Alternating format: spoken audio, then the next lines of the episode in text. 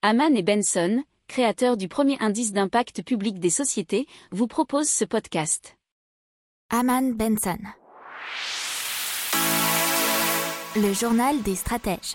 Et donc Shell, qui a été condamné par un tribunal néerlandais à réduire ses émissions de carbone de 45% d'ici 2030. Alors c'est 45% par rapport au niveau de 2019.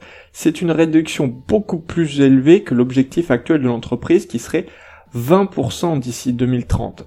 Alors la stratégie climatique actuelle de Shell, c'est de devenir une entreprise à émissions nettes nulles d'ici 2050 et un objectif euh, de réduire ses émissions de CO2 de 45% d'ici 2035. Donc c'est une accélération que demanderait le tribunal néerlandais.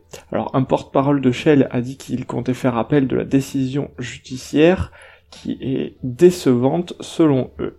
Alors euh, ce procès a eu lieu puisque sept groupes d'activistes dont les Amis de la Terre et Greenpeace ont déposé un recours devant les tribunaux néerlandais et au nom de 17 200 citoyens.